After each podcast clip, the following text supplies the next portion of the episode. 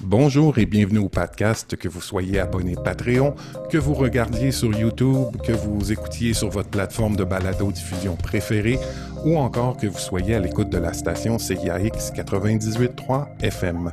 Patrick La Jeunesse au micro. Cette semaine, j'ai le bonheur d'accueillir Marie-Claire Roufagari. Marie-Claire qui travaille depuis plus de 20 ans à la table de concertation des organismes au service des personnes réfugiées et immigrantes comme coordonnatrice du volet de formation. Elle est médiatrice et tisse quotidiennement des liens entre la société d'accueil et les nouveaux et nouvelles arrivantes.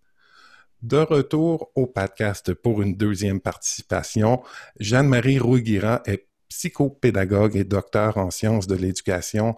Elle est professeure en psychosociologie à l'UQAR depuis une dizaine d'années. Bonjour et bienvenue à vous deux. Bonjour Patrick. Bonjour, bonjour Patrick. Alors, euh, comment on arrive aujourd'hui, Jeanne-Marie, à la course? Ah oui, mais je suis contente d'être là. Je, suis contente de partager cet espace hmm. avec mon amie et grande sœur Marie-Claire, que j'aime et que j'admire. Ben oui, bienvenue Marie-Claire. Merci, moi autant. J'ai beaucoup de plaisir euh, à lire euh, Jeanne-Marie. Et chaque fois qu'on partage, on n'arrive pas à arrêter. Donc, euh, je pense qu'on a beaucoup de choses à se dire. et vous êtes connus comment, vous deux?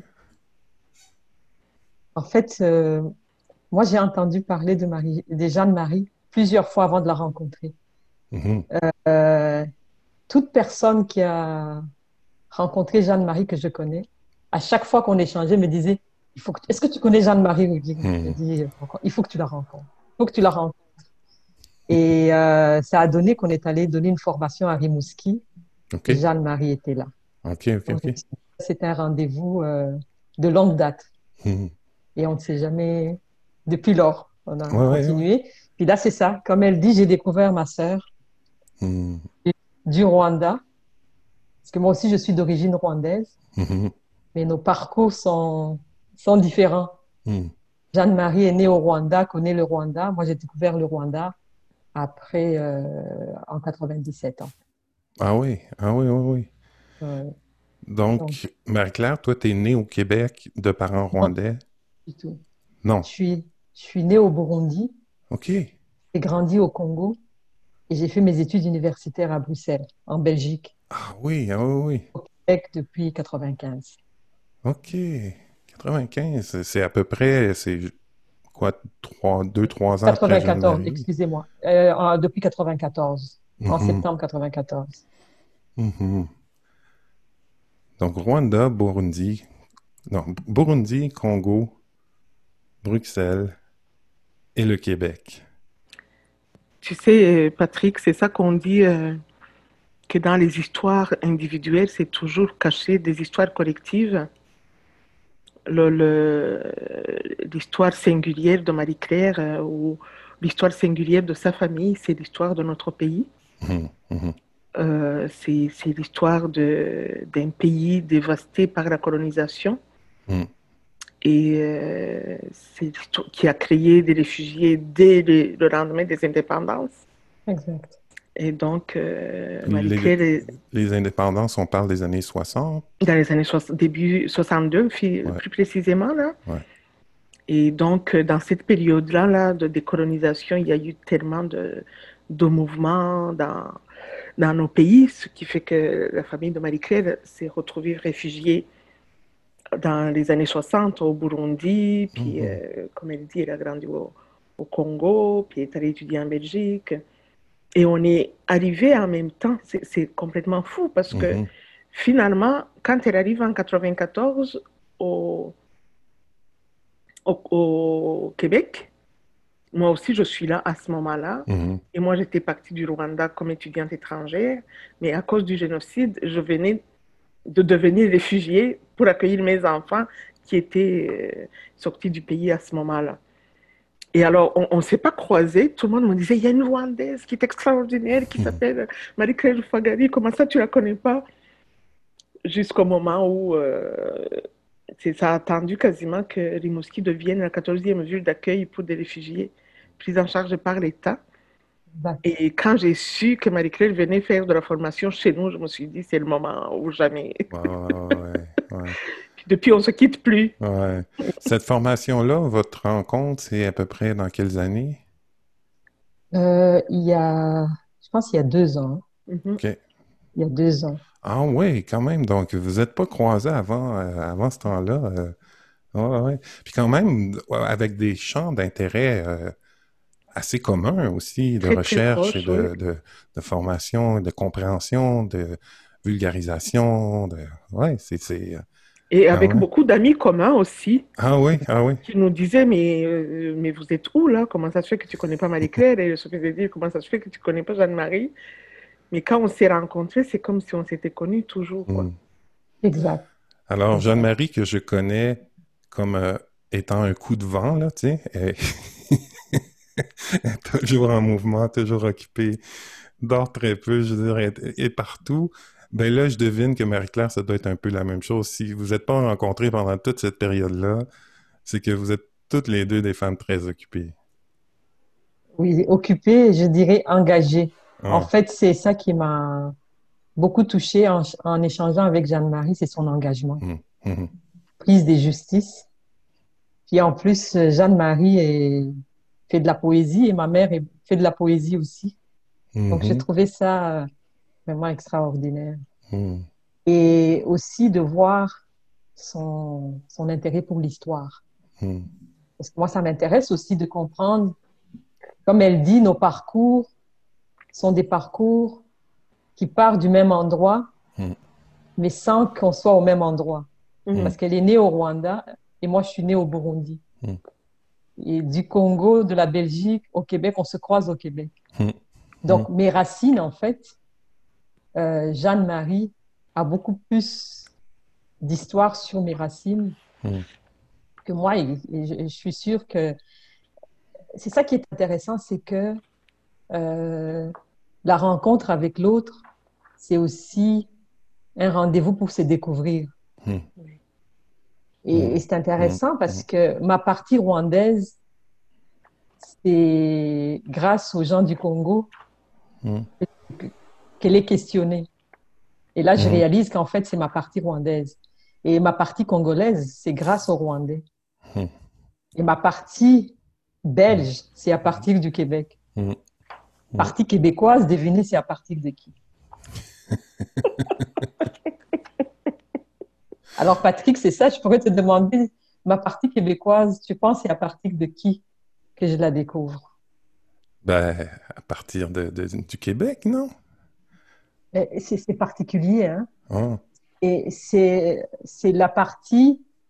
au Québec, on va me questionner beaucoup sur ma, ma partie de l'Afrique. D'ailleurs, hmm. souvent, on va partir, parler de l'Afrique, pas des pays nécessairement. Le, beau pays d'Afrique. et là, je réalise qu'effectivement, au niveau en Afrique, euh, à un moment donné, on était dans une, euh, un événement au parc Angrignon et il y a une journaliste qui est venue poser des questions par hasard. Euh, vous, vous êtes d'où? Hmm. Et là, je dis, je suis d'origine rwandaise et congolaise. Mais, mais d'où exactement? Parce qu'elle voulait que je choisisse l'un ou l'autre. mais en plus, pour vous complexifier, je suis aussi d'origine, je suis aussi maintenant québécoise. Et là, elle était complètement, complètement perdue. La partie québécoise, c'est mes frères et sœurs qui vivent au Rwanda et en Belgique. La partie que l'autre n'a pas, qui, que la personne va voir en premier. Mm. Mm. Tu sais, ma, ma, conjointe est française, puis elle, est jamais autant québécoise que quand elle est en France. Puis est jamais autant française que quand elle est au Québec. Puis dans notre dernière rencontre où il y avait euh, Clancy Rennie, Clancy a sorti une expression que j'ai vraiment adoré. Il a dit Je suis un migrant de souche. Puis on a bien rigolé parce que c'était des parcours aussi comme ça, hein, où euh, ça parle non seulement de... Parce qu'à à travers les parcours qui sont racontés, comme le dit euh, Jeanne-Marie, ça, ça raconte l'histoire de tout un peuple aussi, euh, en, même temps que ce qu'on porte nous personnellement. Il y a, il y a quelque chose, euh, Marie-Claire, qui a, qui a fait une petite, une petite étincelle quand tu l'as dit. Ta maman était, était poète, elle, elle, écrivait. Elle est. poète, oui. Elle, plutôt, elle fait de, de la... Pas, pas écrit, mais elle, euh, je pourrais dire que si elle était jeune, on dirait qu'elle fait du slam. Ah, ah, ah, Il fait de la poésie orale. Exactement, uh-huh. poésie orale. Et, il fait des casseroles finalement. Ben oui, c'est ça que je voulais dire. et, et, mon fils, quand il était petit, il disait que sa grand-mère a de l'imagination. Parce qu'elle improvise, en fait. Elle improvise. Et puis, euh, et grâce à elle aussi, elle nous a fait découvrir l'histoire du Rwanda, à travers mm. son regard. Euh, mon papa aussi. Parce que hier, je parlais avec euh, une collègue qui travaille sur les langues d'origine. Mm. Et elle me disait à quel point c'est important que les immigrants puissent partager leur langue d'origine je lui ai dit que c'est tellement important que euh, nous, quand notre papa nous, parlait en Kinyarwanda, on le trouvait un peu étrange. vous savez, au Congo, il y a plus de 320 dialectes, quatre langues nationales. Hmm. Et dépendant de la région où on est, on parle une des langues nationales. Et moi, j'ai grandi dans le sud, on parlait Swahili. Hmm. La seule personne avec qui on parlait Kinyarwanda, c'était lui. Alors, on trouvait étrange. Il nous parle une langue que lui seul parle. Hmm. Et j'ai eu le privilège de le revoir en Belgique. Il est venu me rendre visite. Parce que vu que je n'ai jamais appris à écrire en Kinyarwanda, je mhm. parle Kinyarwanda, mais je ne sais pas l'écrire. J'ai été scolarisée en français. Et euh, alors à Bruxelles, on était assis dans un restaurant. Puis j'ai dit, papa, au fait, pourquoi tu as tant tenu qu'on parle Kinyarwanda alors que euh, c'est une langue que personne ne parlait à part euh, toi et maman puis la grand-maman qui est venue nous voir, ça c'était un plaisir parce que sinon on n'aurait pas pu communiquer. Elle ne parlait qu'en Rwanda. Et il m'a dit, écoute, euh, ma fille, est-ce que tu trouves que je parle mal le français? Je dis pas du tout, tu le parles très bien. Il m'a dit, écoute, j'ai appris le français à l'âge de 12 ans. Il, a étudié la médecine, il est, médecin. Là, il est décédé malheureusement en, en 2008. Hmm. Et là, je lui ai dit, mais papa, c'est vrai que euh, tu parles très bien. Alors il m'a dit, écoute, si moi je ne vous avais pas appris le Kinyarwanda, vous n'aurez jamais pu mm. parler. Mm-hmm. Vous savez qu'en étant euh, au Congo, dans le sud, le Swahili, vous allez le parler, tout le monde parle Swahili. Le français, vous êtes scolarisé en français. Ah c'est important.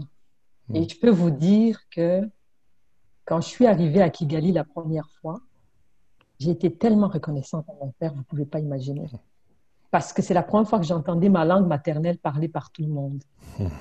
Ça, c'est une expérience que je n'oublierai jamais. Hmm. Et là, je lui ai dit, papa, aujourd'hui, j'ai su, hmm. point, euh, c'est un héritage, en fait. Hmm. Ben oui. Et quand on est jeune, on ne s'en rend pas nécessairement compte, mais... Euh, Quel beau cadeau. Quel beau cadeau, tu sais. Puis je t'imagine, tu sais, au Rwanda, tout d'un coup, entendre des, des dizaines, des centaines de papas, tout d'un coup.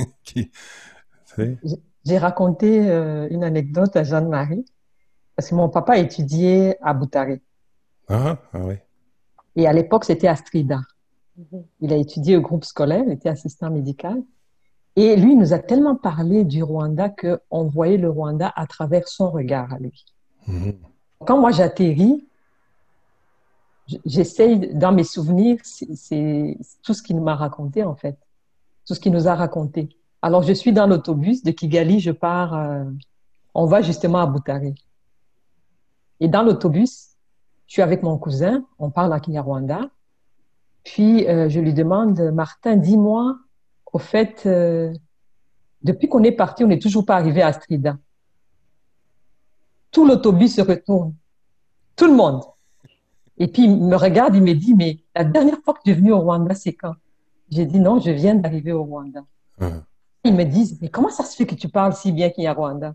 J'ai dit, ça, c'est grâce à mon papa. Hum, hum. Vraiment beau parce que tout le monde est devenu mon guide.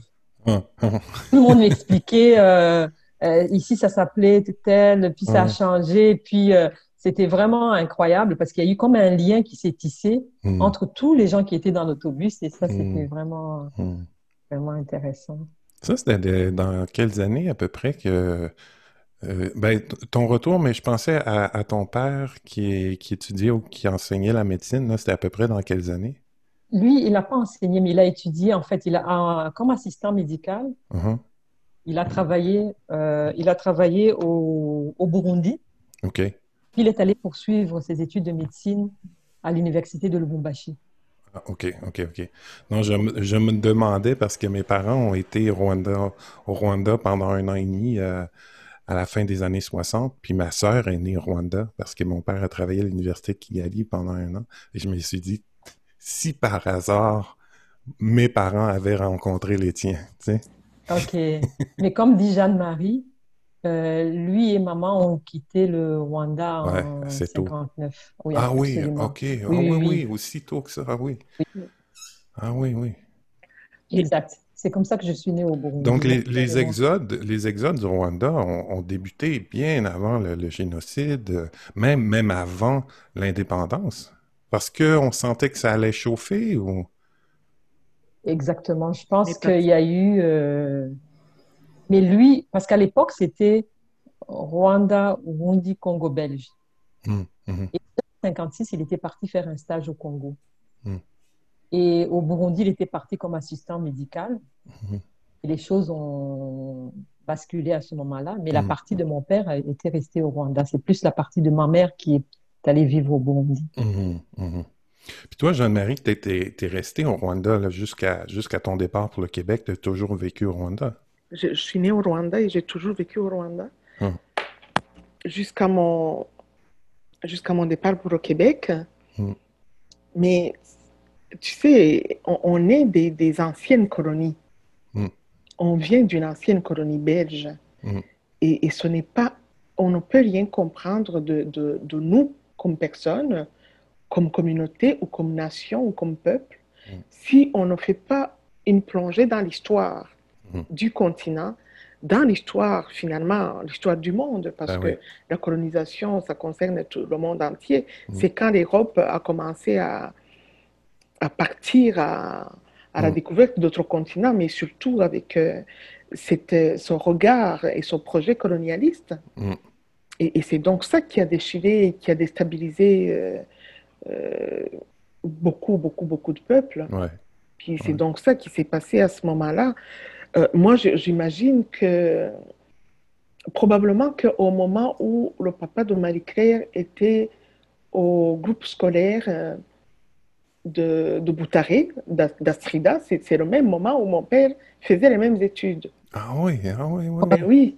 Alors. Mon père était Hutu, son père était Tutsi, et, et à ce moment-là, quand il y a eu la révolution, il y a eu, euh, les, les Tutsis étaient au pouvoir, ont été renversés par des Hutus, avec euh, des magouilles euh, avec les Belges. Puis mhm. les premiers exodes, les premiers exilés datent de ce moment-là, mhm. de ce moment de, de, de ce qu'on avait appelé à l'époque la Révolution. Euh, tu vois, moi, mon père était Hutu, ma mère était Tutsi, une partie de, de, la famille de ma mère était partie, l'autre mhm. partie. Et nos familles ont été, et notre père déchiré ce moment-là. Je pense que tu accroches ton micro ou ça coupe un peu. Ah oui, ça coupe. Ouais, c'est bon là. Désolé. C'est ça. Je disais que notre peuple puis, euh, et, nos familles ont été déchirées à partir de ce moment-là. Mm. Et tout le reste, jusqu'aujourd'hui, c'est des conséquences de cette première mm. déchirure-là. Mm.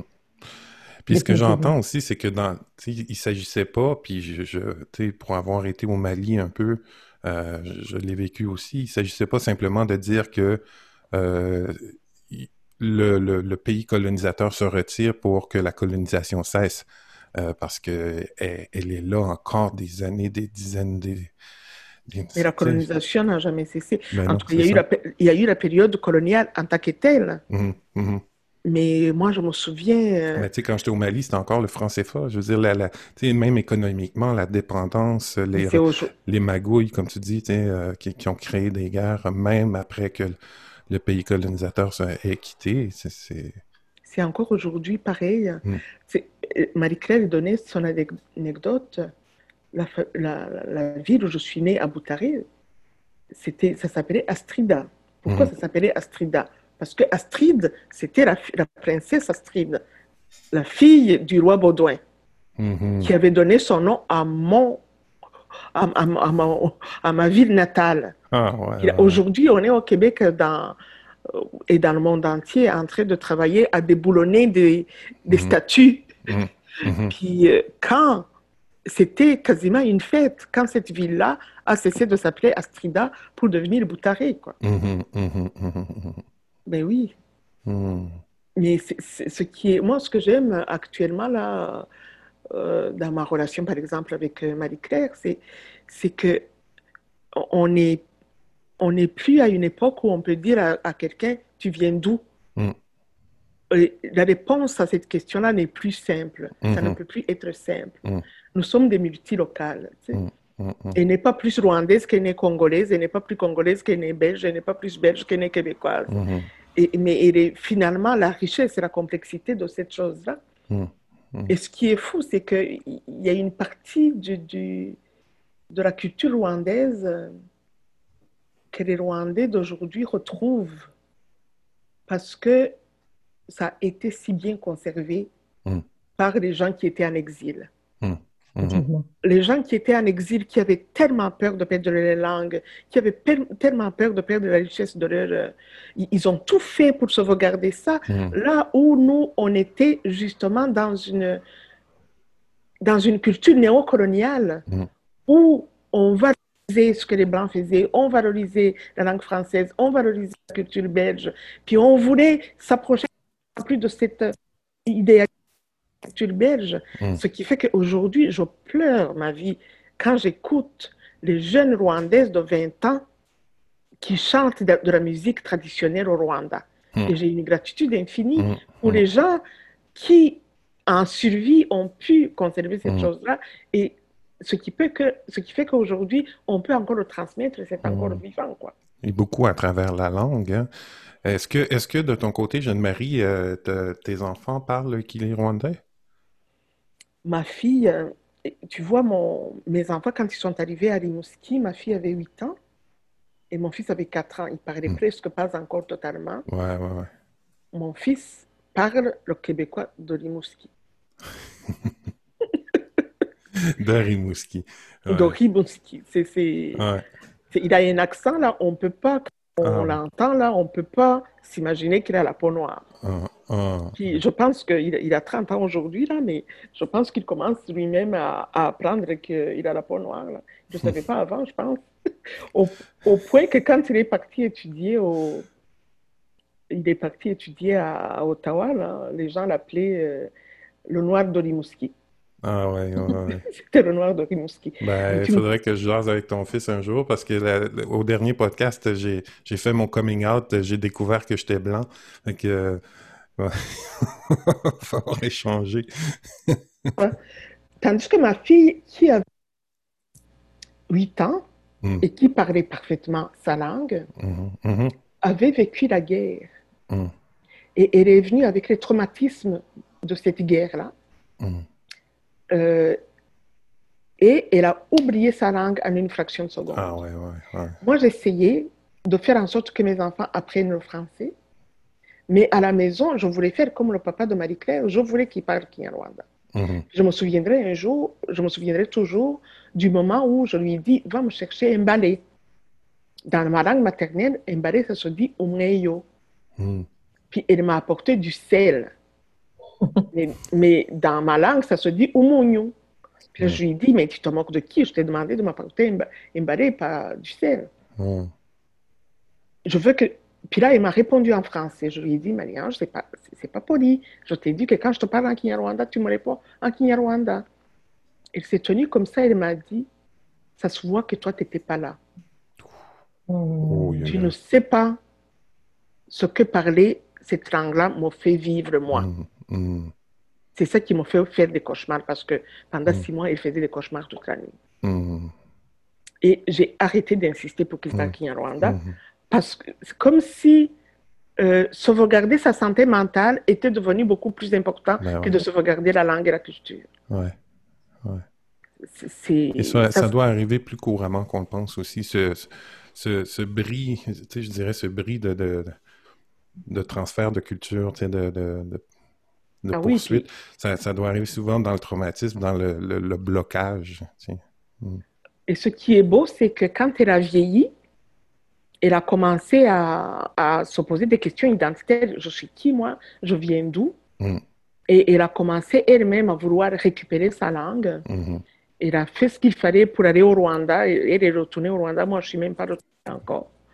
Il est ah allé deux fois. oui, il est allé que je, savais que, je savais que Marie-Ange était allée, mais euh, je ne savais pas que toi, tu n'étais pas retourné encore. Non, je ne suis pas retournée encore. Là. Ça fait comme trois ans que je vais y aller puis que je n'y arrive pas. Hmm. Alors que je vais aller enregistrer les poèmes de la maman de Marie-Claire.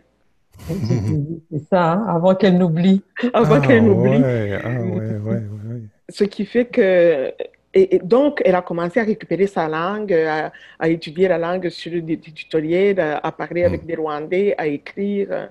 Elle est en train de le récupérer. Tandis que son frère, lui, euh, c'est beaucoup, beaucoup trop loin dans son inconscient. Hmm. J'espère qu'il va le retrouver lui aussi.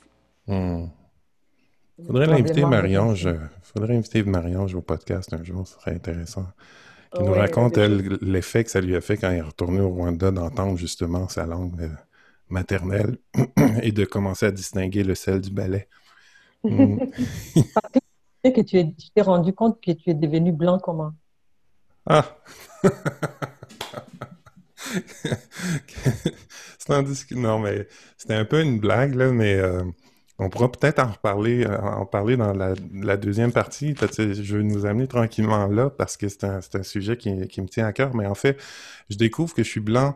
Je découvre ce que ça, ça, ça comporte euh, comme, euh, comme, comme poids, comme responsabilité, comme voilà. c'est je ne sais même pas comment mettre des mots à ça encore. Fait que euh, vous allez m'aider, je, l'espère, parce que c'est pour moi aussi cette rencontre-là aujourd'hui, bien évidemment, en lien avec vos parcours, en lien avec vos intérêts professionnels, une façon aussi pour moi de mieux comprendre. Je pourrais partir du fait que j'ai passé une année en France, puis euh, jamais on ne m'a parlé de la colonisation, et quand j'ai essayé d'en parler, je voyais que c'était tabou vraiment tabou. Et là, je me suis dit, il y a un problème. Et ça, je ne le voyais pas au Québec tant que je ne suis pas allé à l'étranger pour être confronté à ça. Donc, ça a commencé dans, une première fois au Mali dans les années 90, puis après ça en France en 2000, où, quand je revenais, euh, je me rendais compte de tout l'héritage que je portais, qui n'était pas conscientisé, euh, et qui était très mal vécu par les gens que je côtoyais autour de moi et qui était problématique dans nos relations sociales, dans ce que ça amène comme euh, peur de l'autre, racisme, et etc. Donc, euh, c'est dans ce sens-là que je dis que je prends de plus en plus conscience du fait que je suis blanc. Euh, c'est dans ma compréhension de ce que ça porte et dans la responsabilité que j'ai aussi socialement, personnellement, au niveau familial, de reconnaître à la fois nos blessures et nos privilèges et de ne pas mélanger tout ça. Euh, donc voilà, parce que ce que Clancy disait dans le dernier podcast, c'est ben oui, ben oui, il y a des blancs qui souffrent. On ne dit pas qu'il y a des blancs qui souffrent pas. Il y a des blancs qui sont pauvres, il y a des blancs qui sont. Et c'est euh, Cyril euh, Figuereau qui a, qui a rajouté oui, mais c'est pas systémique. Et c'est pas la même chose. on n'a pas créé un système de pauvreté blanche francophone au Québec. Euh, Peut-être peut-être que ça a déjà été le cas, mais ce ne l'est plus aujourd'hui. Euh, donc voilà, c'est tout ce, cheminement de compréhension-là qui, euh, qui fait son chemin en moi pour mhm. répondre à ta question, Marie-Claire, qui est, une sacrée bonne question. Parce que ça me fait penser à Marie-Ange aussi. Hein? Euh, le, premier organisme où j'ai été impliqué en arrivant au Québec, c'est le Rivo qui est un réseau d'intervention auprès des personnes ayant subi la violence organisée. Uh-huh. Et, euh, et là, c'est intéressant parce que cet organisme a été créé parce que plusieurs personnes, que ce soit des médecins, psychiatres, travailleurs sociaux, euh, art thérapeutes, intervenants dans le social, avocats, se rendaient compte que euh, leurs interventions pouvaient faire du tort. Alors que c'est tous du monde qui aidait. Ouais, ouais, ouais, ouais. Parce que, justement, euh, comprendre les gens qui ont vécu la violence organisée, qui viennent des zones de guerre, génocide et autres, euh, ça laisse, et il y a un ethnopsychiatre qui l'a dit euh, très bien, il a dit, ça laisse des traces ineffaçables. Mmh. Mmh. Les gens apprennent à vivre avec. Et parmi les, euh, quand les, les professionnels présentaient leur situation, parce que c'est intéressant, la multidisciplinarité aide aussi à ce niveau-là. Euh, il y a des, des histoires que j'entendais. Si on ne me disait pas de quelle origine les personnes étaient, j'aurais pu croire que c'est le Rwanda alors que c'était le Kosovo, la Bosnie ou autre. Mm. Donc il y a un élément commun mm. par rapport à ce que cette, cette violence organisée fait mm. sur l'être humain. Et ce que j'avais retenu à, à l'époque et qui m'a marqué, c'est justement la quête de sens et la continuité. Hmm. On, on, passe, comme depuis tout à l'heure, on parlait de notre enfance, je suis né à tel endroit, et hmm. puis tout le parcours. Mais quand il y a des situations de sous grande souffrance, c'est comme si cette, cette capacité de le faire est confisquée momentanément. Ben oui. Et comment hmm. aller retrouver cette histoire, cette langue, sans passer par la situation de souffrance et de grande... Voilà. Et euh, ce que j'avais retenu aussi, c'est de, de laisser les gens, parce que le sens, c'est Marie-Ange, par exemple, et toutes les personnes qui ont qui peuvent le trouver eux-mêmes. Mm. Et c'est au moment où la continuité se fait qu'ils peuvent, parce qu'ils sont à la quête du sens, de la continuité et aussi des vivre des deuils. Mm. Mm. Parce qu'il y a aussi ces, ces, défis de ne pas avoir pu vivre des deuils. Et alors, en t'écoutant, Patrick, je me dis, c'est clair qu'effectivement, dans, dans ces enjeux-là, la question identitaire, elle est au cœur. Mm-hmm. Et, ben et, toutes ces identités, nous les portons quelque mm. part. Mm-hmm. Et la, le lien avec euh, ces identités se forge au fur et à mesure, et tu l'as très bien nommé, que ça te vient conscientiser. Moi, mon côté rwandais, en fait, je l'ai plus découvert découvert en étant plus, je dirais, au Québec, en fait. Mhm. Si, euh, euh, ça par rapport à, à l'autre élément qui m'a marqué, notre papa nous a fait la musique Oh, on va juste attendre que tu remettes tes écouteurs parce que le son, euh, on t'a perdu. Voilà. Traditionnel, mais sur des, euh, des instruments de musique. D'ailleurs, je ne sais même pas comment on, appelle ça en français. Inanga. Mhm parce que ça n'existe pas en français. Inanga? Oui, c'est un instrument à, cordes, mais euh, c'est un peu comme la, pas au Rwanda. Comme la kora, un peu Non. Non. C'est un instrument, il, est fait comme ça sur, sur la longueur. Mm-hmm. Il y a quatre cordes à peu près. Mm. Puis le musicien le tient presque sur ses genoux pour le jouer. Ouais, ouais, ah, ah. La musique aussi, hein. La musique, moi, ma dans, dans, ma quête identitaire, dans ma, quête de compréhension, de, prise de conscience, la musique joue un rôle hyper important.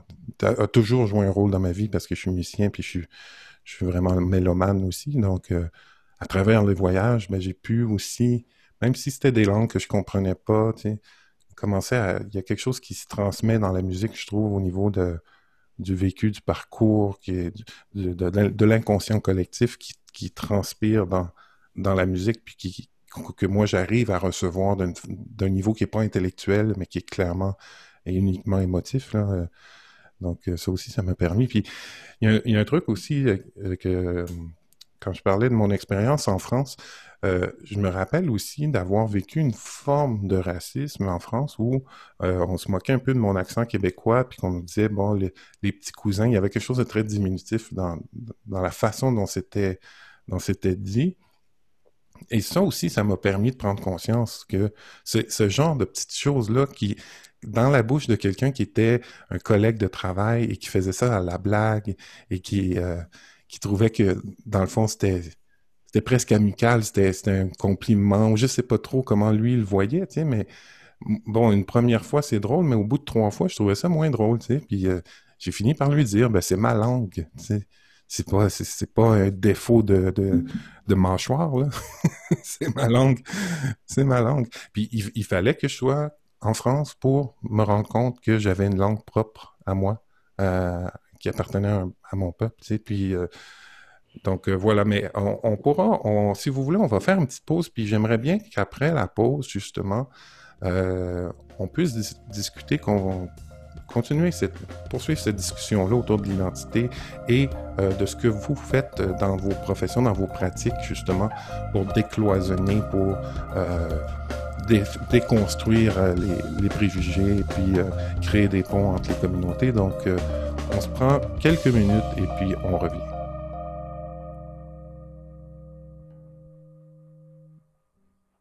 De retour au podcast avec euh, Marie-Claire euh, Roufagari et euh, Jeanne-Marie Roguira. avant de poursuivre la discussion, je voulais lancer un appel aux auditeurs, que ce soit de CIAX, la station de radio de Windsor 98.3 FM, ou que ce soit les gens qui écoutent sur YouTube ou qui suivent sur Facebook.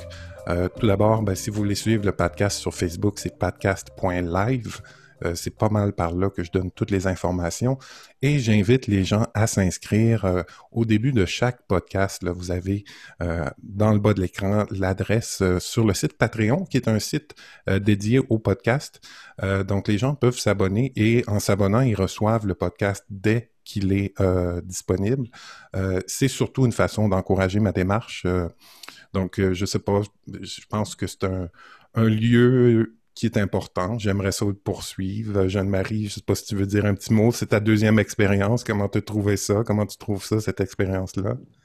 Moi, moi, Patrick, si je reviens une deuxième fois, c'est parce que justement, je veux encourager ta démarche.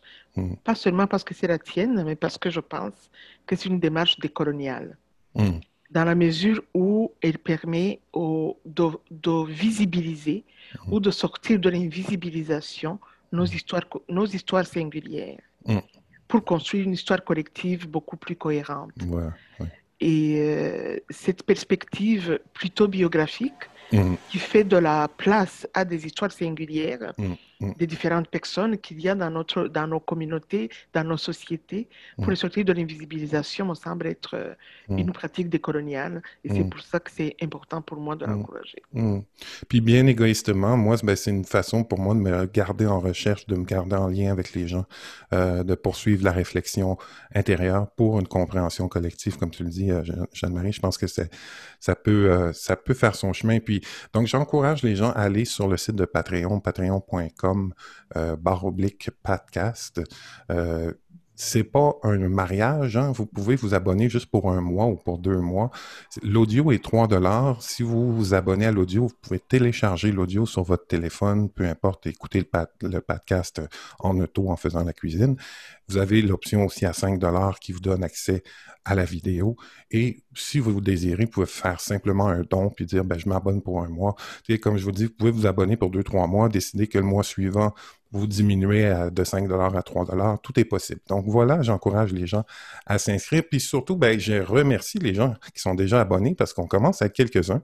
Euh, puis c'est vraiment encourageant, c'est vraiment le fun. Euh, euh, particulièrement ben, des amis puis de la famille, mais aussi il commence à y avoir des étudiants, des gens que je connais moins. Donc ça, c'est le fun que ça commence à, faire, son chemin comme ça.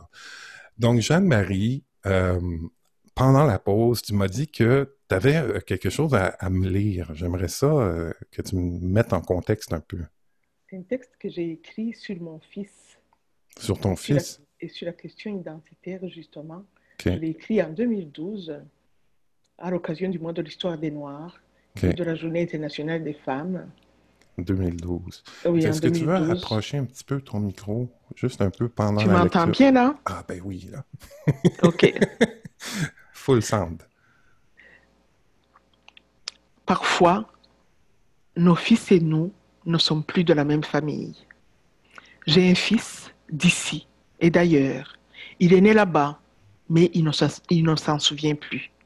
Il a grandi ici et aujourd'hui, c'est l'ailleurs qui l'appelle. Tout comme moi, il ne sera jamais de là où il est et j'ignore s'il le sait. J'ai un enfant à la peau noire et à la langue blanche. Un enfant aux imaginaires métissés. Il ne parle pas la langue de ses parents. Il ne sait pas bien prononcer son propre nom de famille. Il se fait parfois corriger par les passants dans des villes étrangères. Là-bas, presque nulle part, au coin d'une rue, il est reconnu de fait dans cette identité signée de son sang. Son corps l'a trahi, il est vu et reconnu. On l'oeille alors joyeusement dans sa langue maternelle, une langue qu'il n'a jamais parlée et dont il ne reconnaît que la musicalité.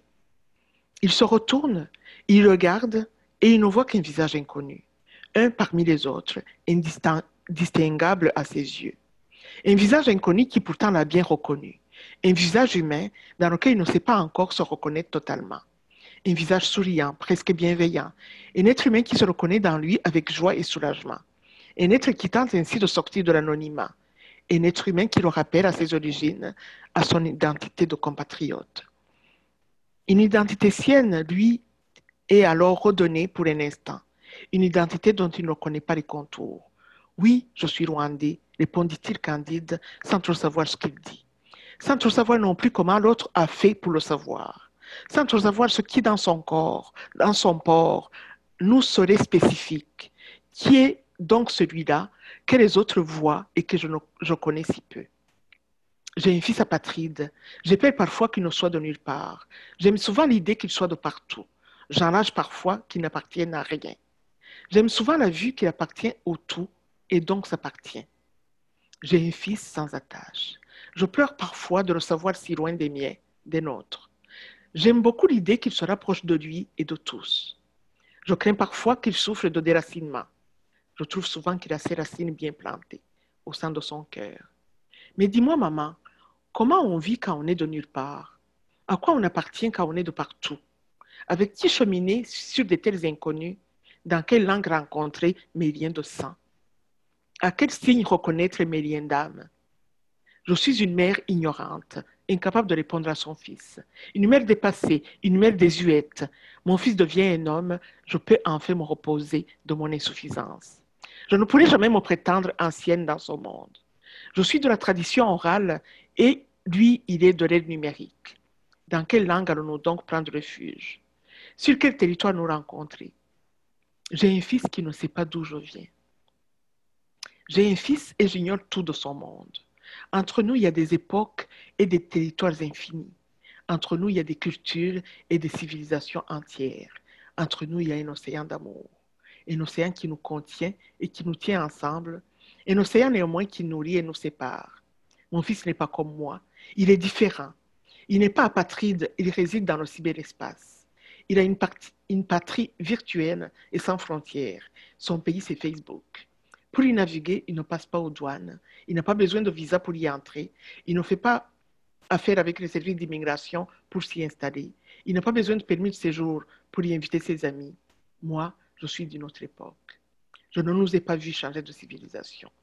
Je suis encore fille de la réalité. Même si j'habite mieux les vents que les maisons, je ne sais pas comment vivent les virtuoses dans les mondes virtuels. Je ne sais pas bien discerner le rôle d'une mère dans ce type de monde. Je ne sais même pas s'il y a des fils. Pour faire simple, je dois dire que je ne sais plus comment être une mère. C'est pour lui confesser cette ignorance que j'écris. Je déposerai ces notes sur, son mur Facebook. Qui sait, peut-être un jour, en passant par là, il pourra lire mes confessions. Waouh, waouh, waouh. C'est magnifique. C'est magnifique. Merci, merci Jeanne-Marie. Puis j'espère que ton fils va entendre euh, ce, ce, texte qui n'est pas tout à fait un cassala, mais presque. c'est magnifique. Poétique. Ouais. ouais. ça en 2012, puis je pense que c'est probablement encore très actuel, puis ça, ça, ça, a tellement résonné en moi par rapport à mes propres enfants aussi, puis à la culture du numérique, puis à cet océan-là qui se crée. Euh, il faut que je nage longtemps là, pour rejoindre mon fils. il faut que je nage. Il faut que je nage.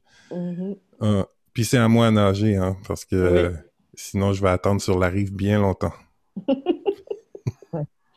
c'est comme ça. Ah. Ça me fait penser que euh, depuis un certain temps, et j'en avais parlé à Jeanne-Marie, je suis très, très attirée par l'interculturel et maintenant l'intergénérationnel. Mm-hmm. Parce qu'effectivement, ce serait vraiment bien que tous les mamans qui sont immigrantes ou qu'elles soient de première ou de deuxième génération puissent dialoguer avec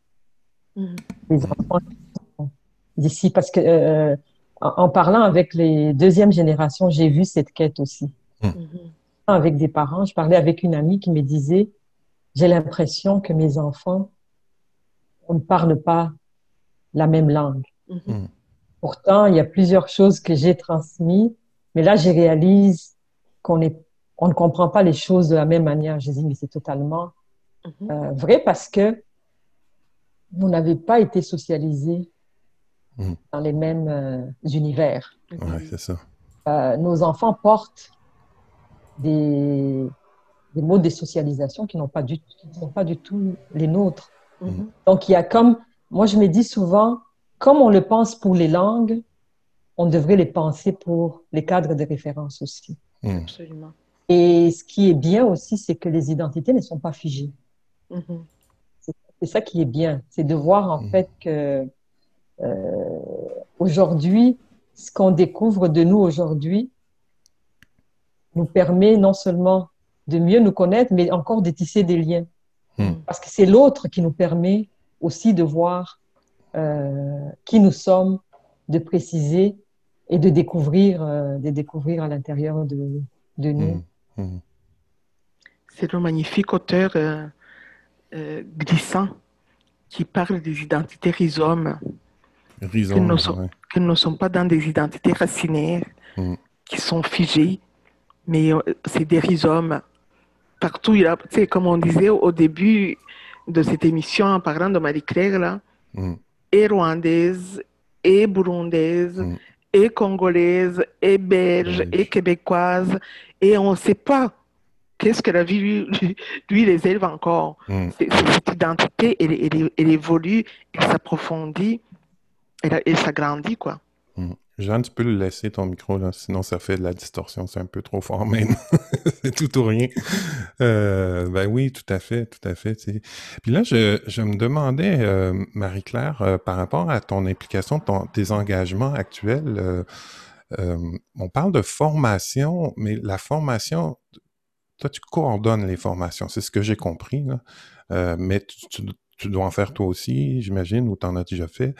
Alors, ces formations-là, euh, elles s'adressent aux immigrants ou à l'ensemble de la population? Comment, comment ça fonctionne?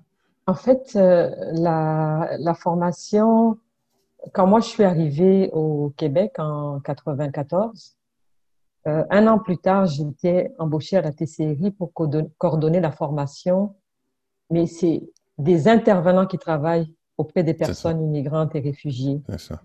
Et là, euh, à l'époque, il y a un axe qui était très investi, c'était celui euh, par rapport au statut, je dirais l'axe légal et des droits de la personne mhm. et autres. Mhm. Et très rapidement, j'ai constaté qu'en fait, parce que moi j'ai étudié aussi en psychologie relationnelle et en relations publiques internationales, mmh.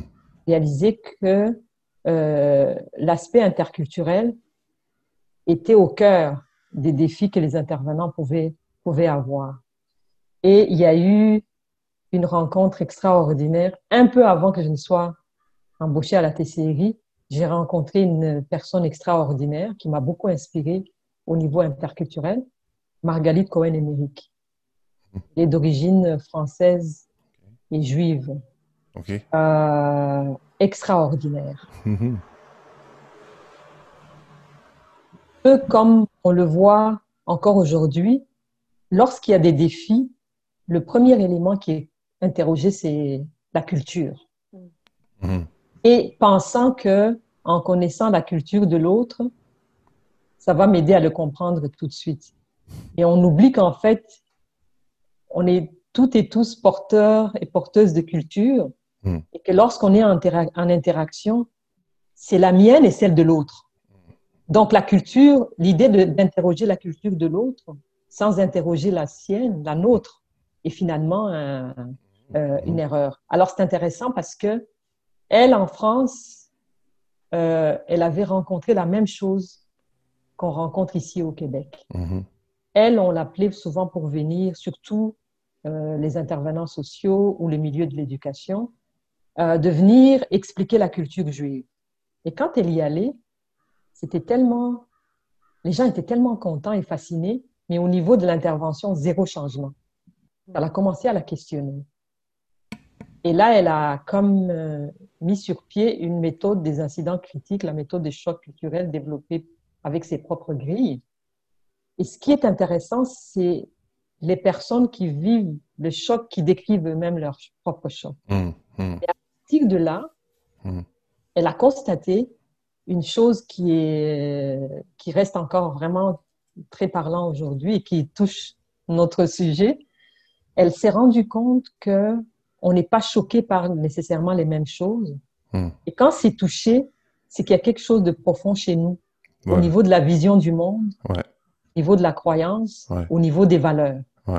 C'est pour ça que c'est émotif, en fait. Ouais, ouais, c'est ça. Si on ne sort pas de là, mm. et c'est intéressant parce que quelque chose qui est comme, euh, qui provoque des malaises et même des fois euh, des, frustrations, elle, en investissant dans cette, euh, dans cette approche, permet que ça soit une opportunité. Mm-hmm. Non seulement pour se découvrir, mais mm. pour découvrir l'autre. Mm.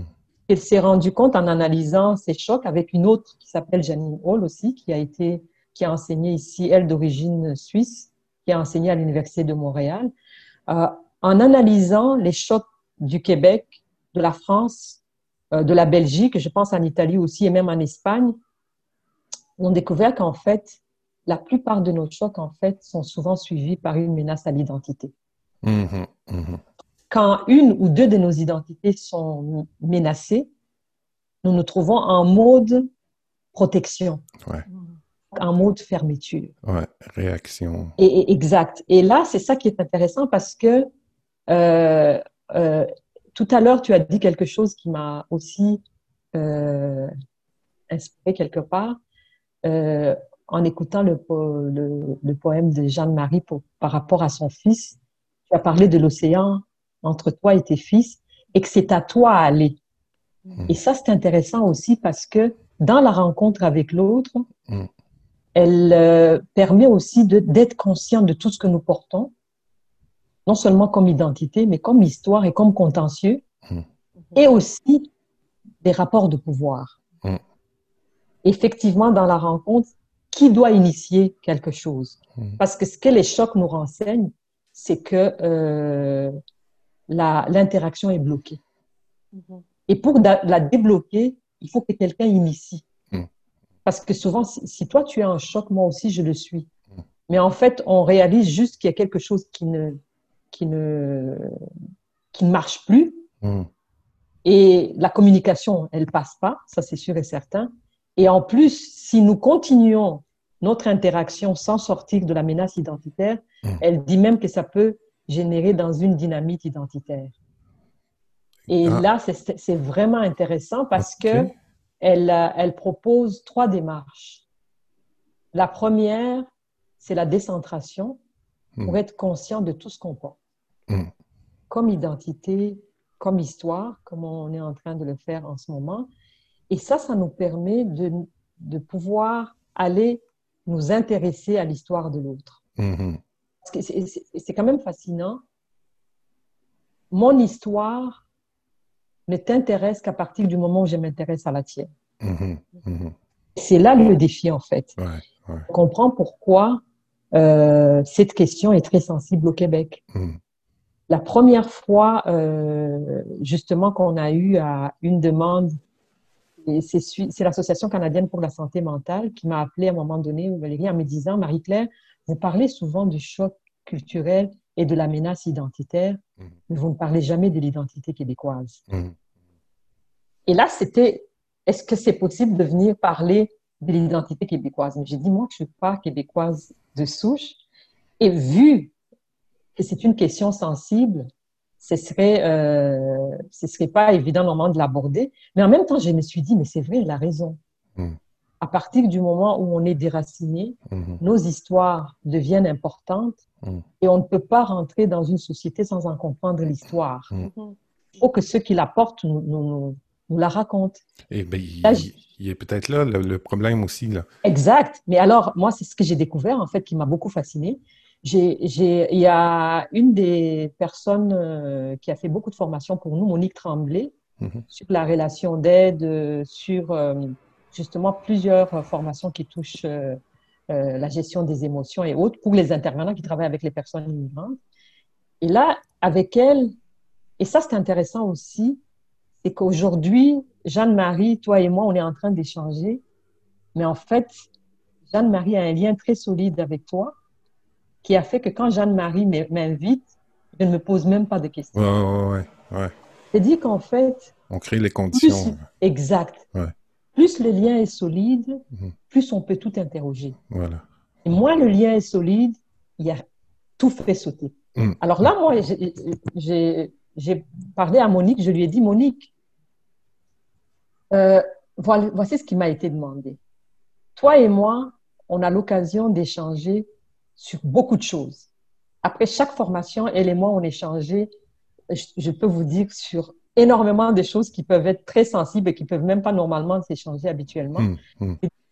Et c'est une femme qui aime aussi beaucoup l'histoire. Je lui dis, Monique, est-ce que tu serais intéressée à ce qu'on aille faire une formation sur l'identité québécoise et l'intervention interculturelle? Ouais.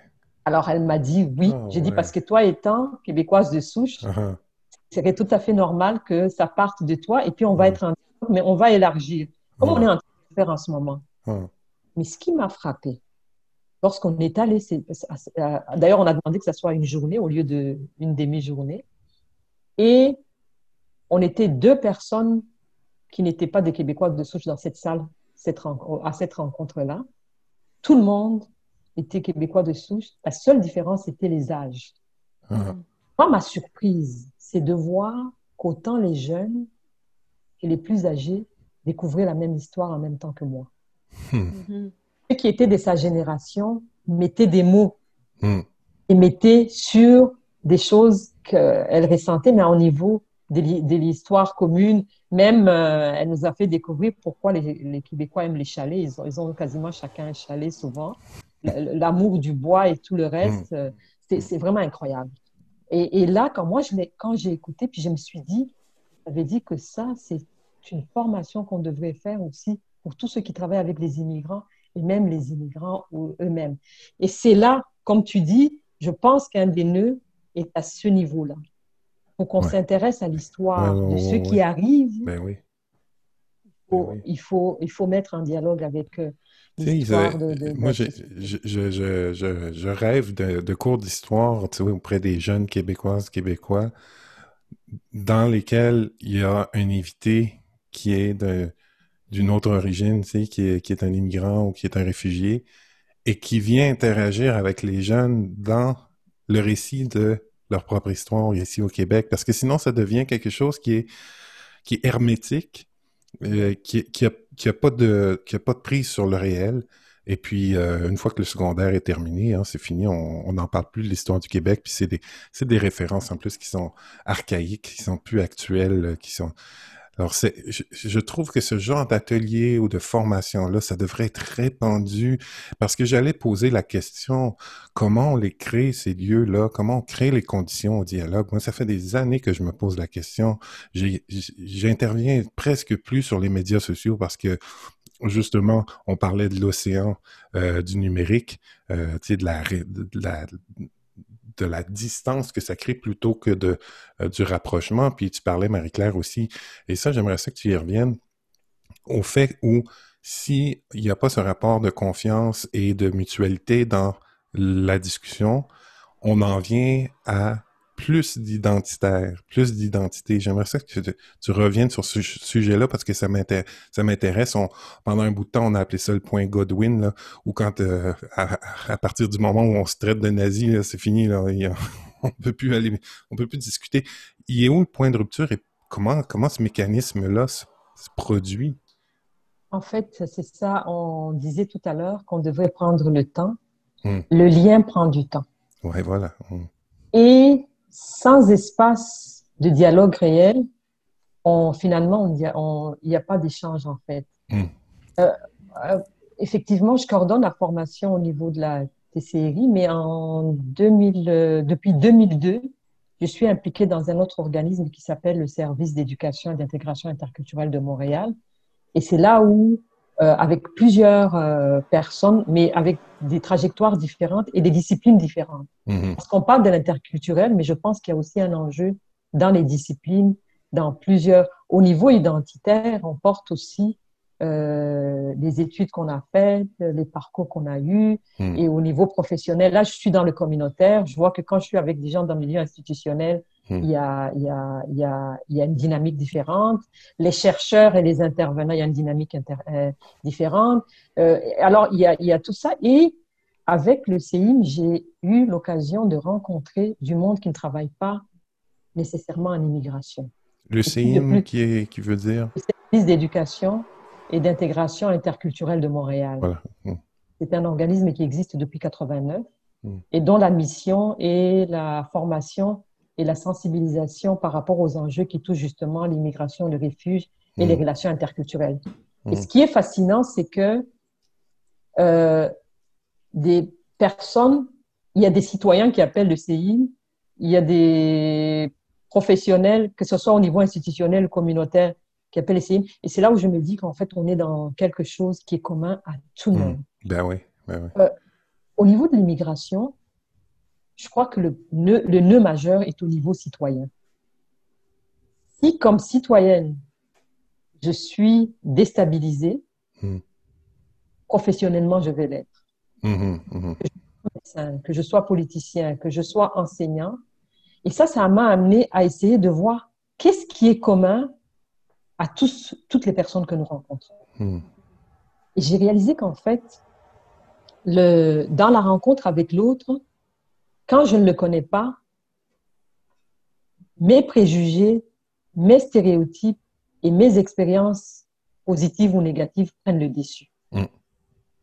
Et euh, souvent, je, je, dis en boutade, quand on se rencontre et qu'on ne se connaît pas, euh, je suis perdue par rapport au monde où tu as été socialisé, tu es perdu par rapport au monde où j'ai été socialisé. Mhm. Et des perdus qui accompagnent des perdus. Mhm. C'est pour ça que je me dis, au-delà des informations, je pense qu'il nous manque de repères communs. De repères communs. Repères communs, il faut les bâtir. Ben oui, c'est ça. C'est ça. Le, premier niveau est que je mhm. rencontre l'autre. Tout à l'heure, dans le poème de Jeanne-Marie, disait quand les gens rencontrent son fils, ils voient un Rwandais uniquement. Ah, Rwandais. Mm. Mais en fait, lui, il, il, a beaucoup plus des choses et il s'y rattache. Ses racines ne sont pas de, là-bas, ses racines sont d'ici. Mm. Tu, vois, mais les gens qui vont le rencontrer vont avoir des attentes vis-à-vis de lui. C'est ça. Qu'il parle euh, rwandais. Moi, moi, ici, quand je rencontre des, des personnes haïtiennes euh, à Montréal, surtout les personnes âgées, elles me parlent en créole. Et quand je ne réponds pas, j'ai l'impression tout de suite qui se disent encore une qui n'a pas appris sa langue. Ah, ah. Si je passe ça, ça devient, ça devient difficile. Donc, moi, je pense que la question de repère est vraiment un enjeu, ouais, de repère commun à bâtir. deuxième, c'est l'enjeu de la reconnaissance. Hmm. Si je ne te connais pas, je ne peux pas te reconnaître. Hmm. Hmm. Et pour que je puisse te connaître, tu vois, comme tout à l'heure, tu as dit, je, je, découvre que je suis blanc. Puis là, tu m'as dit aussi que ta, ta sœur est née au Rwanda. Moi, ça veut dire qu'il y a plein de choses, en fait, que j'ai commence à découvrir, mais que je ne connais pas vraiment. Ben oui, ben oui j'ai vécu en Suède, en France, au Mali. Euh, je je, oui. Mais, mais oui, puis moi aussi, je la porte cette étiquette-là de, de, blanc, tu sais, quand je suis en rapport avec l'autre, puis euh, j'ai été longtemps en réaction par rapport à ça, tu sais, bien là, je commence à pacifier ça en me disant, ben, ce que, ce que l'attente de l'autre dans notre discussion, je dois en prendre compte. Je dois, je dois prendre acte de ça, que c'est présent. Puis si c'est à déconstruire, ça se fera à travers le dialogue et à travers le temps, justement. Je vais pas commencer en disant Salut, euh, moi je suis blanc, mais je suis pas tout à fait blanc, là. Euh, à me justifier ou Parce que bon. je suis blanc, mais pas tout à fait blanc, tu sais. Puis moi, je me, je me rappelais de... On va pas s'excuser d'être blanc quand même, là. Ben, ben écoute, je l'ai déjà fait, moi, dans une, dans une rencontre euh, des Premières Nations, je me suis excusé d'être blanc, puis on m'a dit, excuse-toi pas d'être blanc, euh, c'est pas toi, c'est le gouvernement, c'est un système qui agit comme ça, et toi, comme individu, tu as la responsabilité dans ta vie d'aujourd'hui de faire des changements là où tu peux agir simplement. Donc, ne porte pas la culpabilité, ça, nous, ça ne nous aide pas du tout. Donc, ça va très clair, puis j'ai gardé un lien, c'est Viviane Michel, qui est la présidente de Femmes autochtones du Québec, euh, qui à, l'époque, j'étais dans une rencontre où euh, c'était tellement magique, il faut que je vous raconte ça. c'était un atelier, en fait, où on avait mis au centre les enfants, autour en cercle les mamans et autour en cercle les papas. Et là, il y avait des, des, personnages à qui on avait donné un rôle à la dernière seconde qui devaient rentrer dans le cercle pour aller atteindre les enfants et aller les, les voler. Puis le rôle des hommes, ben, c'était de faire la première barrière, puis après la première barrière, ben, c'était les mamans, puis, puis les enfants là, qui vivaient cette expérience-là, -là, d'être qu'on vient, on vient les chercher, là, puis on les enlève du cercle. C'était une expérience absolument euh, très, très, très puissante. Et puis c'est là que moi, je me suis effondré quand j'ai vécu cette expérience-là, puis que j'ai compris que dans mon corps, l'expérience de, des, des euh, pensionnats autochtones, dans le fond, c'était un petit peu euh, l'imagerie de, ça, où, où, on venait chercher les enfants dans les villages, on les déracinait de leur communauté pour les amener dans les pensionnats. Donc, Enfin, tout ça pour dire que oui, euh, moi aussi, je porte ça. Et, et, je pense qu'on on, peut, on devrait créer ces espaces-là aussi. Et, j'ose dire, parce que moi, euh, j'ai grandi à Montréal jusqu'à l'âge de 30 ans. Et là, je suis en région depuis maintenant 19 ans. Euh, je suis en train de révéler mon âge. et puis, donc j'ai 49 ans. Puis, donc, je me considère comme un peu entre les deux, entre euh, le, régionalisme euh, et euh, ma compréhension d'avoir grandi à Montréal dans une école publique à Saint-Léonard où c'était très multi, multiculturel. Le choc, parce que Marie-Claire, tu parlais de la créativité que crée le choc ou l'opportunité que crée le choc. Cette opportunité-là, je l'ai vécue à Montréal. Ça m'a permis justement ces chocs-là de euh, pouvoir euh, en apprendre davantage sur moi et sur l'autre. En région, ces chocs-là, ils sont, plus difficiles à créer parce qu'il n'y a, pas autant de, personnes réfugiées, immigrantes et tout ça. Mais je trouve quand même que les ateliers ou les formations qui sont données dans ce sens-là devraient se donner aussi en région. Euh, devraient sortir des grands centres. Et, et c'est intéressant ce que tu amènes parce que euh, à chaque fois qu'on fait des formations, euh, on réalise à quel point les gens ont beaucoup de questions, mais qu'ils ne mm. peuvent pas poser. Mm. Alors, les, immigrants ont beaucoup de questions sur le Québec qu'ils ne peuvent pas poser. Mm. Les Québécois ont beaucoup de questions sur les immigrants qu'ils ne peuvent pas poser.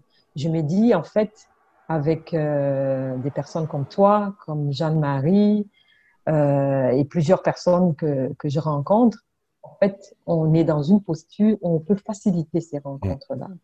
Parce que, quelque part, euh, les gens n'attendent que ça. Mm. Mais à cause de, parce que malheureusement, lorsqu'on ne se connaît pas, si on n'a jamais immigré et qu'on ne travaille pas dans le domaine de l'immigration, mm. les deux moments où on entend parler de l'immigration, c'est nos médias et nos politiciens. Oui, ouais, c'est ça. Moi, c'est pas vraiment là où euh, on entend vraiment des choses intéressantes. Mm, Autre élément qu'on a vu, euh, parce que dans, au niveau du CIM, il y a une vingtaine en fait euh, des personnes ressources avec qui je collabore. C'est vraiment fascinant parce que c'est différents continents mhm. et de plus en plus, il y a du monde qui aime beaucoup l'art. Mhm. Sur les questions sensibles, c'est un outil puissant. Ben oui. Un outil puissant parce que les gens peuvent rire, mais en même temps commencer à être à l'aise de poser des vraies questions et c'est incroyable. On a toujours euh, des moments d'émotion, mais aussi des moments vraiment de découverte. Oui, je, je suis tout à fait euh, d'accord. Puis je crois qu'il en faudrait des espaces. Euh, ben, Marie-Claire, je, peux, je peux te partager que ça fait plusieurs années que je rêve d'un de, d'un projet comme ça itinérant qui se promène à travers le Québec. Où on, mélange justement dialogue, la, nourriture, moi j'aime la nourriture, puis la musique, tu sais, où il y aurait ces éléments-là de rapprochement avec vraiment, tu sais, te prendre un, long week-end, tu sais, puis qu'il y ait des, des, des, panels, des activités communes, euh, et, pas justement, tu sais, en région, dans les, petits centres. Et j'ai une pensée aujourd'hui pour euh, cette jeune femme autochtone euh, Atikamek qui est décédée euh, hier, en fait, la, communauté de Manawan, de qui je suis assez près parce que justement, j'ai fait cette expérience-là en 2014, mais c'est un petit niveau. Là, j'ai fait un projet à Manawan où on avait des artistes non non autochtones et autochtones qui se sont rencontrés à Manawan pour créer des chansons originales. Donc moi, je faisais la direction du projet, puis on avait investi l'école secondaire au tapis euh, durant une semaine euh, pendant la relâche au mois de mars, puis on a enregistré le tout, ce qui a donné un album de cinq chansons avec des textes qui ont été créés justement dans le dialogue euh, entre les artistes. Donc, c'était vraiment, vraiment, euh, je t'invite, euh, je mettrai le lien de cet album-là sous, sous l'épisode, comme j'en parle. Ça s'appelle Manoan 2014. donc, oui, je, moi, je suis hyper, c'est comme ça m'anime au bout là, de ça. Parce que quand je fais ça, je suis à la recherche de ma propre identité. Quand je vais à Manawan faire un projet avec les Atikamekw, c'est pour découvrir les Atikamekw, mais c'est pour justement créer ce choc-là, puis essayer de me comprendre, moi, là-dedans. Avoir le retour, être ouvert à ça, y aller dans cette ouverture-là. Mais tu vois, Patrick, moi, je me dis souvent, j'aime beaucoup le, le, cadre théorique que nous apporte Marie-Claire quand elle dit, je trouve qu'au Québec, ce qu'on a besoin aujourd'hui de manière criante, c'est de savoir se, se décentrer, arrêter de se culpabiliser personnellement, mais essayer d'interroger nos histoires, notre histoire collective, nos histoires collectives parce qu'elles sont multiples, elles sont plurielles, elles ont plusieurs entrées interprétatives, puis de regarder qu'est-ce qu'il y a. C'est comme, je suis un Québécois de souche et je ne suis pas coupable j'ai une histoire que je partage avec le peuple autochtone. Mm. C'est quoi les contentieux qui sont dans nos histoires mm. mutuelles? Mm.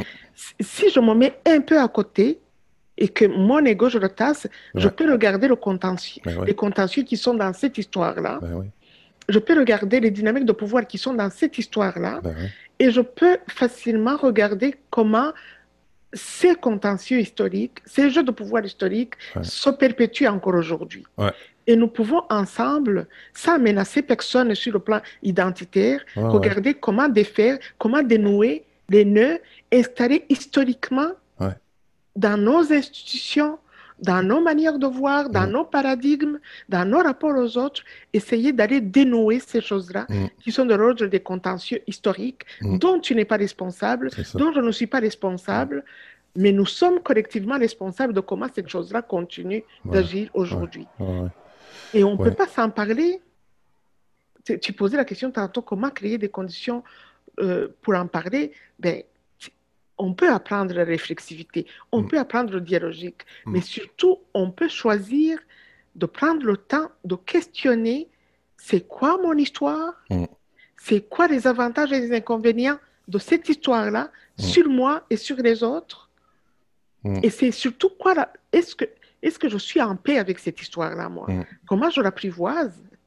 C'est comment, comment je me soigne? Mm. Moi, j'appelle, je dis, je dis ça à mes étudiants tous les jours, nous avons une responsabilité collective, quel que soit d'où nous venons, que tu sois québécois de souche, que je sois d'origine rwandaise, quel autre soit atikamekw, quel autre vienne de, de, Suède ou de je ne sais pas où, nous avons collectivement ce travail à faire, qui est un travail de décolonisation des esprits. Mm. C'est un travail décolonial nécessaire, sinon ça déchire notre, notre tissu social. Absolument. Puis pour donner un exemple de décentration, tu sais, si les gens écoutent, parce que ça peut sembler... Euh, euh, c'est pas toujours évident de, de, de, comprendre ça. C'est parce que je, vais te donner un exemple. Je suis allé à Mastoyache, euh, communauté au euh, lac Saint-Jean, un moment puis on est parti euh, d'un voyage improvisé, moi puis une amie. On a décidé d'aller dans un power là-bas. On a rencontré plein d'amis de communs, puis d'autres communautés autochtones, puis euh, mais on n'avait pas prévu le coup, donc on savait pas où dormir. Puis mon amie, elle, elle, connaît tout le monde, elle, demande à une aînée, tu sais, hey, salut, bon, je suis telle personne, est-ce qu'on peut coucher chez vous ce soir. Puis elle dit, toi, tu peux, mais pas l'homme. J'ai fait, oh, sur le coup, sais, toi, tu peux, mais pas. Puis c'est pas Patrick, là, c'est pas. C'est pas lui, c'est pas l'homme. L'homme ne couchera pas chez nous. Et puis, euh, sur le coup, j'ai fait comme, oh, tu ça m'a un peu ébranlé, mais j'ai fait cet exercice-là automatiquement de décentration parce que j'avais vu le regard des femmes dans les communautés autochtones par rapport à moi qui mesure 6 pieds 2, pèse 200 quelques livres, euh, qui a une grosse voix, qui est blanc, euh, qui est un homme. OK? Ben, tout ça, là, ça a un lien dans, dans une histoire de, de blessure et de violence dans les communautés autochtones mm-hmm. qui ne m'appartient pas personnellement. Mais dont je porte quand même l'image, puis l'histoire. même si on est inconscient. Mais ben oui, mais ben oui, tu sais, puis j'y participerais si j'avais justement réagi, par exemple, si quelqu'un se, se, fait rejeter, il y a un sentiment de rejet, et qui réagit à ce rejet-là par ben, je vais te rejeter toi aussi, mm-hmm. euh, on n'en sort plus.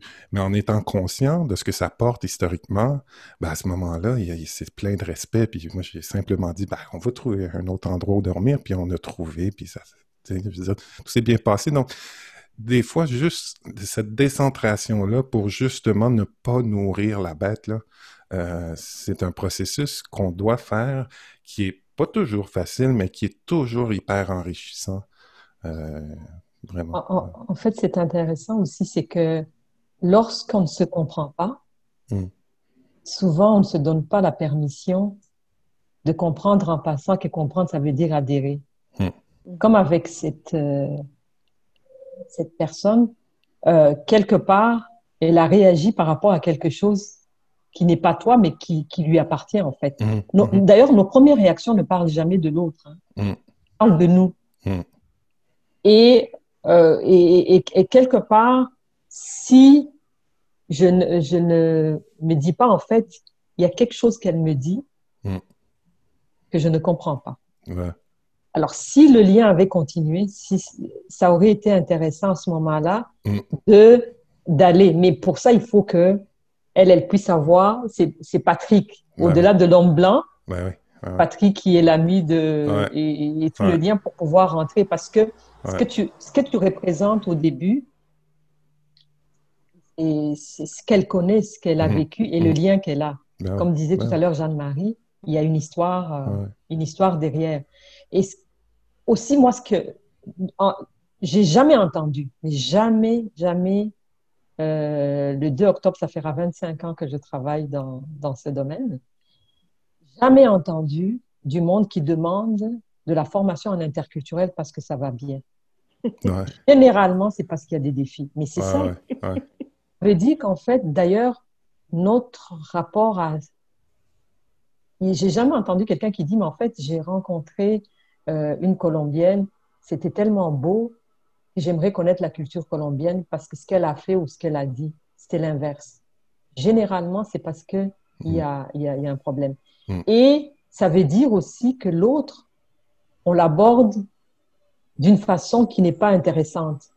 C'est-à-dire, regarde, le peu de temps qu'on est en train d'échanger, je suis en train de découvrir beaucoup de choses qu'on a en commun. Jeanne-Marie, Patrick, mm. Moi. Mm si on ne se connaît pas, on ne peut, on peut pas le voir. Alors, mm. ça veut dire, en partant de ce qui est commun, on pourra aller interroger nos différences. Mm, mm, Alors que l'inverse, non. L'inverse nous, nous, nous, garde dans, dans l'océan.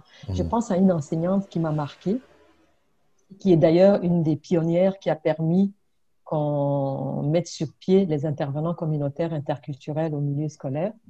Et elle enseignait auprès des réfugiés euh, qui venaient des camps et plusieurs réfugiés qui venaient justement du Congo, du Rwanda et du hmm. Burundi. Et lors de la rencontre d'une formation, elle a pris conscience qu'en fait, elle et une autre, euh, que en fait, ils n'accueillaient pas les élèves ni les parents. C'est comme si tous les défis et là, le rapport de pouvoir mm. est, essentiel à garder. C'est comme si, mm. lorsqu'il y a des rapports de pouvoir, quand ça ne marche pas, c'est celui qui a le moins de pouvoir qui est fautif. Mm. Donc là, c'était les enfants qui n'arrivaient pas à suivre, leurs parents qui ne participaient pas, qui ne collaboraient pas et qui n'adhéraient pas au plan d'intervention. Mais jamais, jamais aucun questionnement au départ. Est-ce que les conditions de participation sont là? Elle a dit, en vous écoutant, je viens de réaliser qu'on ne les accueille pas vraiment. Un mm. mhm.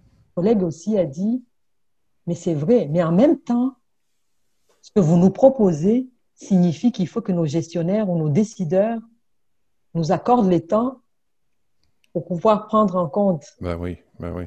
Puis je sais pas si, je sais pas si, euh, ça a un lien avec euh, l'organisme pour lequel tu travailles, mais je remarque que dans les MRC, il commence à y avoir des agents, euh, agents d'accueil, je ne sais plus trop exactement.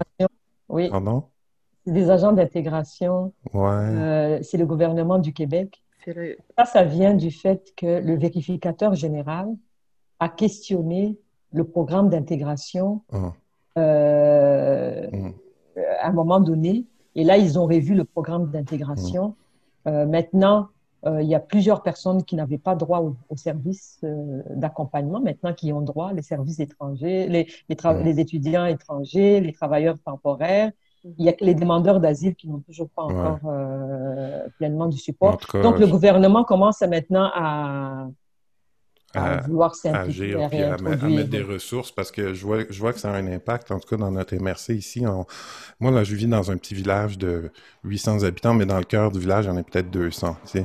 Puis, euh, l'année passée, on a accueilli une famille, un monsieur qui arrivait de l'Arabie saoudite avec 12 enfants, euh, dont 6 allaient intégrer l'école primaire du petit village dans lequel on était. Euh, et on pouvait pas simplement les parachuter là, tu sais, puis comme tu dis, ça prenait un accueil, donc il y a eu des repas, il y a eu des activités qui ont été organisées par les villageois eux-mêmes, mais en concertation avec l'agente de la MRC, puis ça a été ça a été magnifique, ça a été vraiment vraiment un bel accueil. Euh, on va devoir se quitter parce que je sais que Jeanne-Marie elle a des obligations, euh, mais avant, je tenais à rendre hommage à Jeanne-Marie à travers un texte, euh, si tu me permets, Jeanne-Marie, qui est un cassala que Jeanne-Marie a écrit. Hop, juste un instant. Je laissais passer un monstre de... je sais pas si vous entendez les autos, les camions. Je suis dans un petit village, mais ça bouge, euh, surtout à cette heure-ci. Donc, euh, parce qu'on a abordé le, colonialisme pendant pas mal toute cette rencontre-là, je trouvais que c'était très à propos. Euh, donc, Jeanne-Marie, si tu me permets, j'en fais la lecture. C'est ton cassala qui s'appelle le cassala décolonial. Tu me permets? Absolument. Bon. Je ne sais pas si tu as... Est-ce que tu as le, tambour euh, du Rwanda pas loin de toi? Pas, pas nécessairement pour en jouer, mais juste comme pour le tenir dans tes bras pendant que je te lis ça. Attends, je vais aller le chercher. Qu'un blanc va faire une, une éloge à une Rwandaise après... à propos de la décolonisation. Et puis, c'est pas l'histoire de ce tambour, Marie-Claire, je le rappelle, c'est que euh, mes parents, justement, quand ils sont allés au Rwanda, Wow. Voilà. Ils ont passé du temps là-bas, puis ils ont ramené un paquet d'objets. Et moi, j'ai hérité de ce tambour-là de ma mère quand elle a déménagé euh, cette année en résidence pour personnes âgées. Puis euh, elle m'a donné le tambour et une lance que tu vois derrière dans le coin qui lance Maasai. Puis j'ai demandé à ma maman, est-ce que je peux donner un des deux objets à Jeanne-Marie pour qu'il y ait une partie de Rwanda qui revienne dans les mains euh, d'une Rwandaise? Donc, euh, j'ai offert ce tambour. Et là, ben, je lui offre ce casse-là. Et ça m'a beaucoup touché, Patrick. Ben, ça me fait tellement plaisir. Je pense que ça m'a touché autant. Euh, donc voilà, casse-là décolonial. On m'appelle Jeanne-Marie Rougira la rimousquoise venue du Rwanda. Je suis fille d'une île et des grands lacs africains. Je suis fille de nos mille collines qui ont bu tant de sang. Je viens d'une lignée d'hommes nobles et fiers. Je viens d'une lignée de puissantes femmes au cœur d'or. Je viens du silence en amont de toute parole. Je viens d'un amour qui fonde tout amour. Je suis la Rwandaise amoureuse du majestueux Saint-Laurent. Je suis celle qui a demandé asile au sublime parc du Bic. Je lui ai chanté des louanges et je lui ai demandé asile. J'ai crié mon espoir à ses caps et ses baies. J'ai pleuré mes morts à ses anses, ses îles et ses montagnes. Je me suis assise en silence devant ces couchers de soleil, en attendant que la paix me rejoigne alors que ma peau et mon cœur de femme noire se languissaient de la chaleureuse mer Afrique, je me suis laissé fouetter par des grands vents du fleuve. J'ai appris le consentement dans les bourrasques du Saint-Laurent. Aujourd'hui, je sais que le monde est âpre, alors je me soigne. Je marche dans les traces de la présence ancestrale des Malécites et des Micmacs du Bas-Saint-Laurent. Alors je me soigne en négociant avec la rudesse et la beauté foudroyante des hivers québécois. Je me soigne en me laissant décoiffer, déplacer, défigurer. Je me soigne en me laissant féconder, altérer, sculpter, en consentant à ma propre transmutation. Alors je deviens autre, étrangère à moi-même, je me libère de cette idée apprise à l'école des sœurs blanches d'Afrique qui prétendaient que la culture, la vraie, l'unique, l'universelle, la seule qui mérite d'être apprise et transmise, sera toujours produite par un monde étranger à nous. Alors je me soigne, je me soigne de l'aliénation coloniale. Je cesse de regarder mon univers intérieur, je cesse de regarder mes ancêtres et ma langue, mon peuple, ma terre et nos savoirs traditionnels à partir du point de vue méprisant des colonisateurs. Je me libère de la pensée binaire, d'une vision du monde dichotomique, d'un rapport aux autres toujours hiérarchisant. Je me soigne et je réapprends ma langue intérieure. Je me soigne et je me réapproprie la vision du monde de mes ancêtres. Je me soigne et je retourne sur les ruines de notre histoire collective, une histoire faite de traumatismes multiformes, une histoire faite de génocide et d'épistémicide. Alors je me lève, je me lève et je marche. Je marche encore pour une justice épistémique. J'affirme l'urgence de multiplier les voix singulières, la nécessité de multiplier nos histoires, d'autoriser les voix discordantes, de réinventer nos narrations, de tracer la voie d'une souveraineté narrative. Alors je me lève, je me lève et je réclame une place au soleil pour tous, en espérant une place à l'université de tous nos savoirs, en luttant pour voir dans l'espace public tous nos visages et toutes nos musiques, tous les corps et toutes les danses, tous nos parcours, toutes nos expériences et le sens que nous leur donnons nous-mêmes. Alors je me lève et je marche. Je marche pour édifier une place au soleil pour tous nos corps et pour tous nos cœurs, pour toutes nos âmes et toutes nos histoires. Je me sors d'une société d'esprit sans corps ou pire encore, des corps sans esprit, à peine animés, toujours divisés. Je nage dans l'incertitude, certes, mais j'avance, j'avance courageusement. J'avance réunifiée et présente, j'ai une longueur d'avance, car j'ai appris à incarner l'espoir. J'ai appris à chanter dans le noir, j'ai appris à danser sous la pluie, à aimer sans mesure au cœur de l'adversité, à user de la langue du colonisateur, pour réparer toute dignité bafouée. Je suis la petite sœur de Ngugi wa Thiong'o. Depuis que je suis cette trace, je respire, je me sens m'approcher de notre communauté, humanité. Je marche dans cette traces présente à chacun de mes pas. Ainsi, décoloniser mon esprit devient ma tâche primordiale. La décolonisation des savoirs et des imaginaires devient un rêve ultime la décolonisation de nos corps et de nos esprits devient un juste labeur. La décolonisation de nos pratiques et de nos relations devient un projet politique. La décolonisation du féminisme devient alors mon espoir radical. Alors que l'amour décolonial, l'amour systémique, constitue mon seul horizon de sens. Voilà. C'est magnifique. J'adore ton texte. C'est très beau dans ta bouche, en tout cas. Très, très beau. tu me l'as fait aimer. Ah, ben tant mieux. Alors voilà, écoutez, euh, j'aimerais vous remercier pour votre générosité pour ce temps-là. Je t'avais dit, hein, Marie-Claire, on dirait que ça nous prend la première partie pour se déposer, puis la deuxième, là. Puis à la fin, on, dirait que c'est là qu'on voudrait que ça continue. Alors j'espère que ça va continuer. J'espère que ça va continuer, qu'on va rester en lien, Marie-Claire. J'aimerais bien. Et puis, euh, je vais suivre ce que tu fais. Puis s'il y a des trucs qui se font à l'extérieur de Montréal, euh, je vais y participer avec plaisir. Tu me feras signe je vais proposer à, aux autres personnes avec qui je suis impliquée. Euh, il y a autant des Québécois que des personnes issues de l'immigration. Mm. On vient via les plateformes. Euh, il y en a qui aiment beaucoup danser. Un forum, oui, oui. Il y a, il y, a, il y a plein.